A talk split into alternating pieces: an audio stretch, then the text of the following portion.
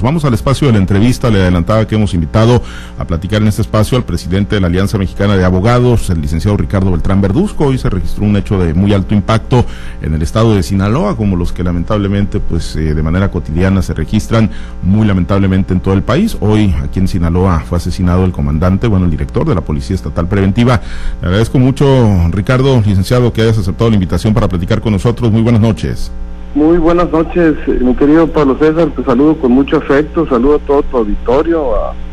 todo Sinaloa, un abrazo muy fraterno para todos. Muchas gracias, eh, Ricardo. Pues hecho de alto impacto, el que lamentablemente se registró la mañana de hoy en el estado de Sinaloa, un eh, pues inicio de semana sangriento, Ricardo, y pues de los temas que lamentablemente no deben de pasar desapercibidos en, una entidad que, bueno, pues venía registrando una pues relativa calma, y así lo decimos, relativa calma, porque pues cuando menos eh, pensamos o cuando los criminales quieren, pues rompen esa relativa tranquilidad, Ricardo, y hoy, y hoy ocurrió con el crimen del director de la Policía Estatal Preventiva. Pues qué lamentable, la verdad, el director eh, de la Policía Preventiva del Estado,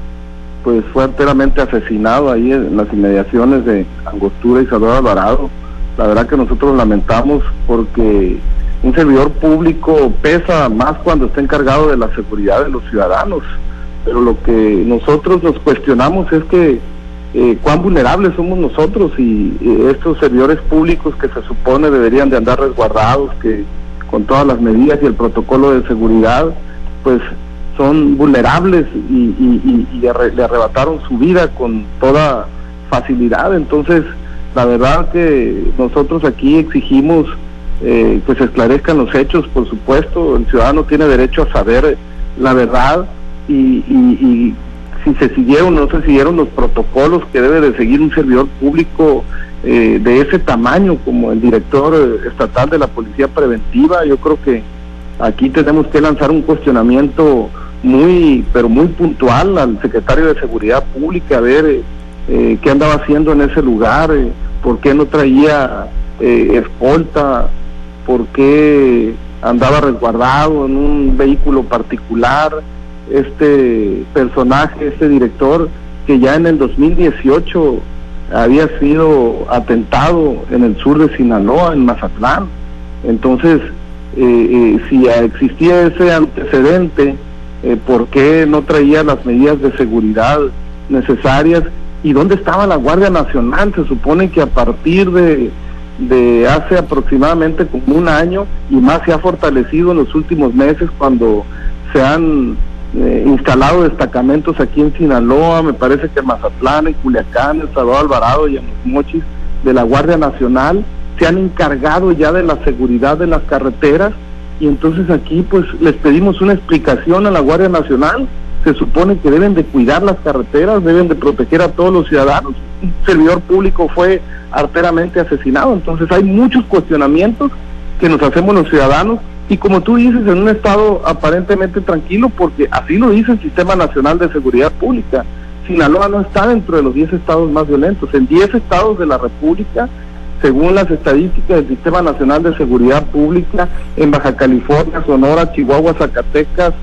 Jalisco, Michoacán, Guerrero, Guanajuato, Estado de México y Veracruz, se concentra el 70% de los homicidios que se cometen en el país y no está el estado de Sinaloa en esa estadística del Sistema Nacional de Seguridad Pública, pero como tú dices, la línea se rompe muy fácilmente y aquí está la prueba muy contundente con el artero asesinato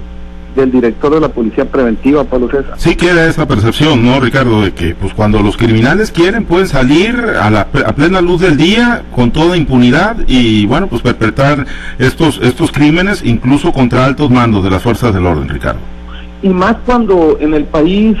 se alienta a que la situación se ponga ríspida, a que sucedan situaciones como la que eh, sucede en Sinaloa y en otros estados de la República, ríspida como se está poniendo en Tamaulipas, ríspida como se está poniendo en Baja California, en Sonora, en Chihuahua, en Nuevo León, en, en Guerrero, en Michoacán, en Jalisco, en muchos estados de la República, por eh, el mismo aliento que le está dando el presidente de la República cuando debería ser garante de la seguridad de los ciudadanos de acuerdo al artículo 21 constitucional y resulta ser que eh, se está metiendo en un terreno que le corresponde a la autoridad electoral, pero se mete en un terreno también donde alienta situaciones que, que no deseamos los ciudadanos, porque con esta, con esta situación obviamente la gente se asusta, la gente cae en pánico, eh, por qué están sucediendo estas cosas en diferentes estados y de manera especial en Sinaloa,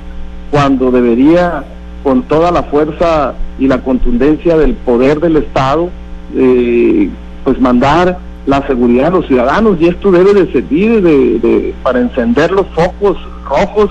y tratar de meterle mucho más cuidado a la seguridad de todos los estados. Y pero de manera especial nosotros lo que nos interesa es Sinaloa, que Sinaloa venga obviamente a acompañar a las fuerzas estatales, la fuerza del orden federal, porque sí los vemos, sí los vemos, pero pero pero no con la fuerza y la contundencia que nosotros quisiéramos. Pues sí, los recorridos sí, como lo apunta, sí, sí se ven, sí se observan, ¿no? En, diferentes partes del estado de Sinaloa. pero entonces, ¿qué, es lo que está ocurriendo, Ricardo? Digo, porque pues yo no quisiera decir están de mero membrete o no asustan a nadie o no inhiben la actividad delincuencial, pero pues sí se ven, Ricardo, efectivamente, las autoridades, ¿no? Los patrullajes de la Guardia Nacional, de la Policía Estatal Preventiva, de, de diferentes corporaciones, pero bueno, ahí están, ahí siguen estando los delitos, Ricardo. Sí, pues sí se ven los militares sí se ve en la Guardia Nacional,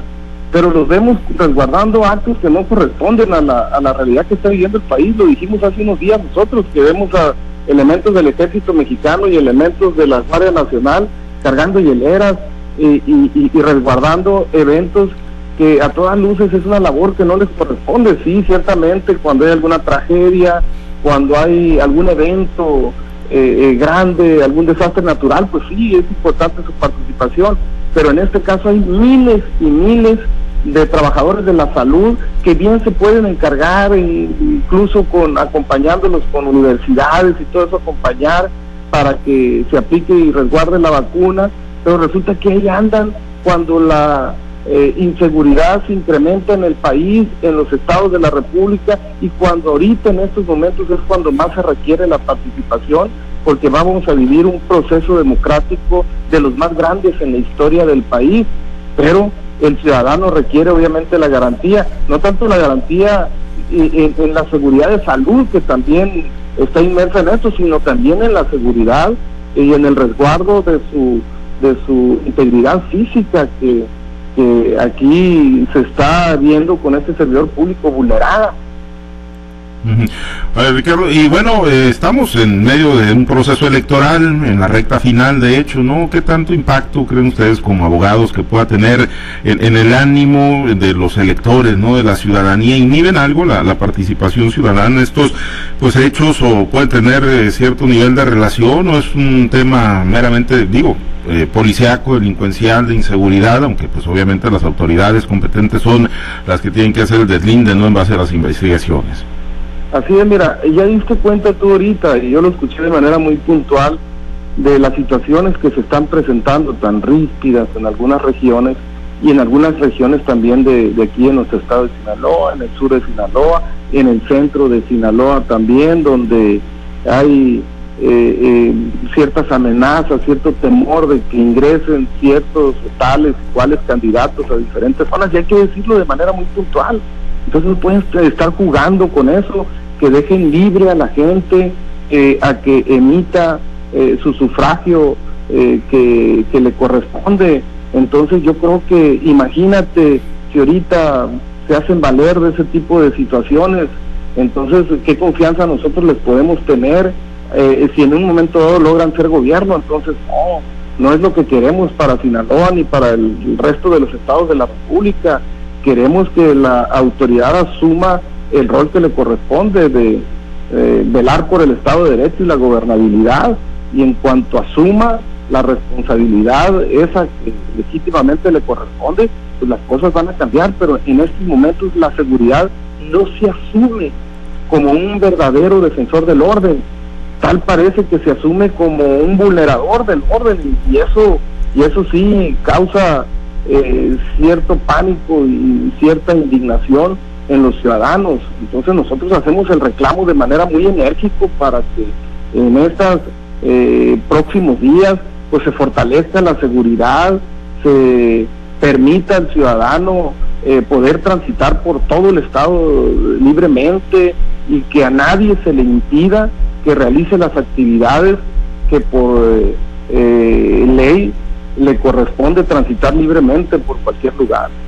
Pues sí, hecho lamentable y ojalá, ojalá se pueda reforzar la seguridad, Ricardo. Y bueno, preguntarte, ¿no? También, se, obviamente ustedes como, como abogados, como gremio, como organizaciones colegiadas, pues le han estado dando seguimiento a las eh, propuestas, a los planteamientos que han hecho los, los candidatos, ¿ves? En, en las plataformas de los diferentes partidos, de los diferentes bloques políticos o de los diferentes candidatos que están pues aspirando a puestos, ¿no? Algunos legislativos, otros ejecutivos como las gubernaturas y las alcaldías, ¿ves? Pues algo que eh, en el horizonte algo en esas plataformas que, nos haga pensar o que les aliente a ustedes como, como profesionistas del derecho de que se van a hacer mejor las cosas en temas de seguridad?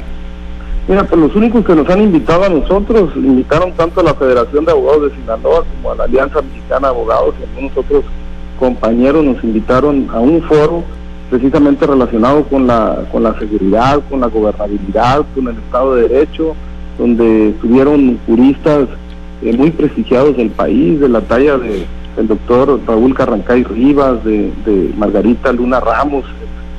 ministra en retiro, y, de César Camacho, que es un jurista también, aunque su vida en la política ha estado muy activa, pero no deja de ser un jurista muy distinguido. Entonces ahí tuvimos la participación, nosotros nos invitaron a ese gran foro donde precisamente se atendieron temas del que, del que das cuenta y del que todos los ciudadanos obviamente desean, eh, con eh, personajes eh, con tanto conocimiento como los que te menciono y, pues la participación de manera muy humilde que también tuvimos nosotros, pues logramos entender que le hace falta a Sinaloa que el Estado asuma su responsabilidad y que lo que reclamamos nosotros y, y hicimos ahí de, de manera muy certera es que queremos un gobernante que atienda a las víctimas, que atienda obviamente eh, eh, el tema de la seguridad con mucha prontitud, que en el aspecto preventivo y que por nada del mundo se ponga a coquetear, decir que puede dialogar con el que violó a tu hija, con el que eh, violó a tu pariente, con el que te robó en tu casa, con el que te asaltó, con el que te vulneró yo creo que no es lo que queremos nosotros, no queremos un, un ejecutivo estatal que deje, que deje entredicho, o sea, mm, ponerse a dialogar con, con, quienes vulneran y trajeran la ley. Yo aquí lo que queremos nosotros con toda puntualidad es que asuman el rol que le corresponde defendiendo la gobernabilidad y el Estado de Derecho y cumplir con lo que mandata el artículo 144 de la Constitución Política de Sinaloa es decir, cuando protestan, cumplir y hacer cumplir la constitución y las leyes que de ellas emanen, por supuesto, y desempeñar con mucha patriotismo el cargo que se les confía. Entonces eso es lo que nosotros reclamamos, te digo, y en ese foro que nos invitaron, donde fue precisamente, y, y, puedo decirlo porque son los únicos que nos han invitado, puedo decirlo, fue la gente del candidato Mario Zamora, que fue lo que nos invitaron, y a mí me pareció muy acertado esos personajes que vinieran a nutrir, pero sobre todo recabar la información que tenemos nosotros, el sentir que tenemos los ciudadanos, lo que estamos padeciendo aquí en Sinaloa, lo que estamos viendo pero sobre todo lo que queremos para Sinaloa. Muy bien, pues ojalá, ojalá que pues quien gane, ¿no? Independientemente de quién gane, pues cumpla con todos estos preceptos. Ricardo, te agradezco mucho que hayas aceptado la invitación para platicar con nosotros. Recibe un saludo del licenciado Crescencio Algándar, se reporta y nos pide saludarte y con todo gusto lo hacemos, Ricardo. Un saludo para todas y todos los compañeros, abogados, un abrazo para todos y hay que seguir trabajando en favor de la democracia y en favor del Estado de Derecho, por supuesto. Te mando muchos abrazos, mi querido Pablo César. Gracias, Ricardo. Ricardo Beltrán Verduzco, presidente de la Alianza Mexicana de Abogados.